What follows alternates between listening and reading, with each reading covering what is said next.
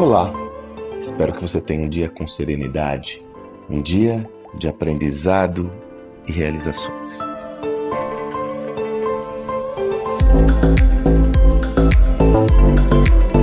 Logo quando houve uh, a deflagração de todas essas transformações do ambiente empresarial, alguns estudiosos, e não se sabe exatamente essa origem, adotaram do âmbito militar uma terminologia para explicar a atual sociedade, adotando o acrônimo VUCA para explicar esse novo mundo.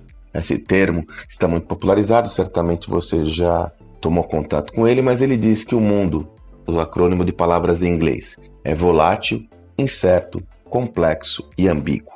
Agora surgiu o BAN e surgiram outros acrônimos, mas o que me importa nessa lógica é trazer uma tese importante que eu tenho articulado pessoalmente aqui nas minhas experiências. Desses quatro elementos desse acrônimo, a característica que mais me chama a atenção nesse novo mundo é a ambiguidade. E ela afeta diretamente toda a nossa sociedade e o mundo empresarial não poderia ser diferente. Vivemos em um mundo absolutamente ambíguo, ou seja, no mesmo contexto, ele tem forças que muitas vezes são antagônicas que coabitam o mesmo ambiente. Então, se por um lado você tem hoje, um, por exemplo, com os aplicativos móveis, uma popularização maior de novos trabalhos, novas posições, como entregadores de delivery, como motoristas, por outro, você tem uma, o risco, o risco de uma maior precarização do trabalho. Então a sociedade vai ter que cada vez mais navegar por esses dois vetores e harmonizá-los em cima de um equilíbrio que crie valor a todos. Dentro dessa ambiguidade, um dos elementos que mais me chama a atenção é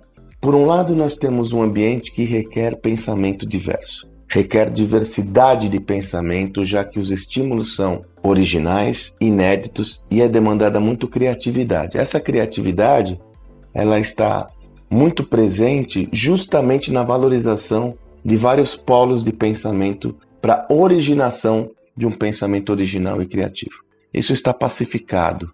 É necessário termos um ambiente empresarial, uma empresa que promova a diversidade de pensamento. Ponto.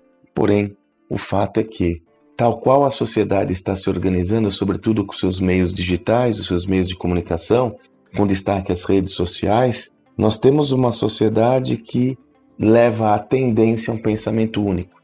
Os algoritmos, os tão populares algoritmos das redes sociais, fazem com que nós tenhamos a perspectiva que vivemos numa bolha, na medida em que eles favorecem o compartilhamento de conhecimento similar ao do autor original.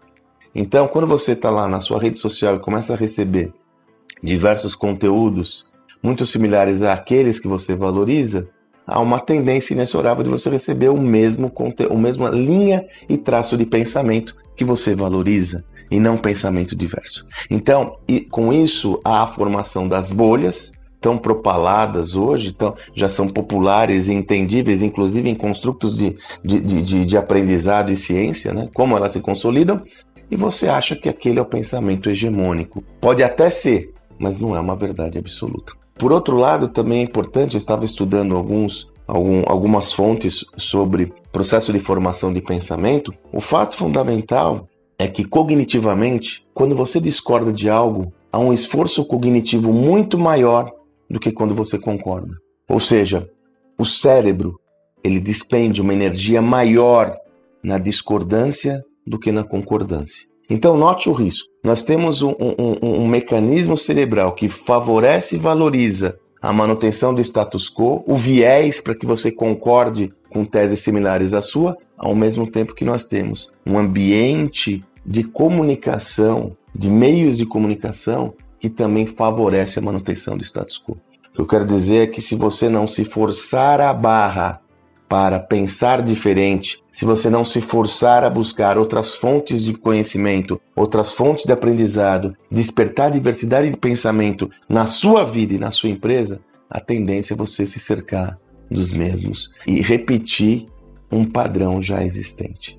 É um risco. Como eu disse, veja a ambiguidade. De um lado eu valorizo a diversidade, do outro tem um contexto que tende à manutenção do status quo. É um risco a manutenção do status quo no momento em que você precisa de pensamento original, em que você precisa de novas perspectivas e novas ideias para não ficar preso, presa no risco da zona de conforto que não traz a possibilidade de um pensamento inovador.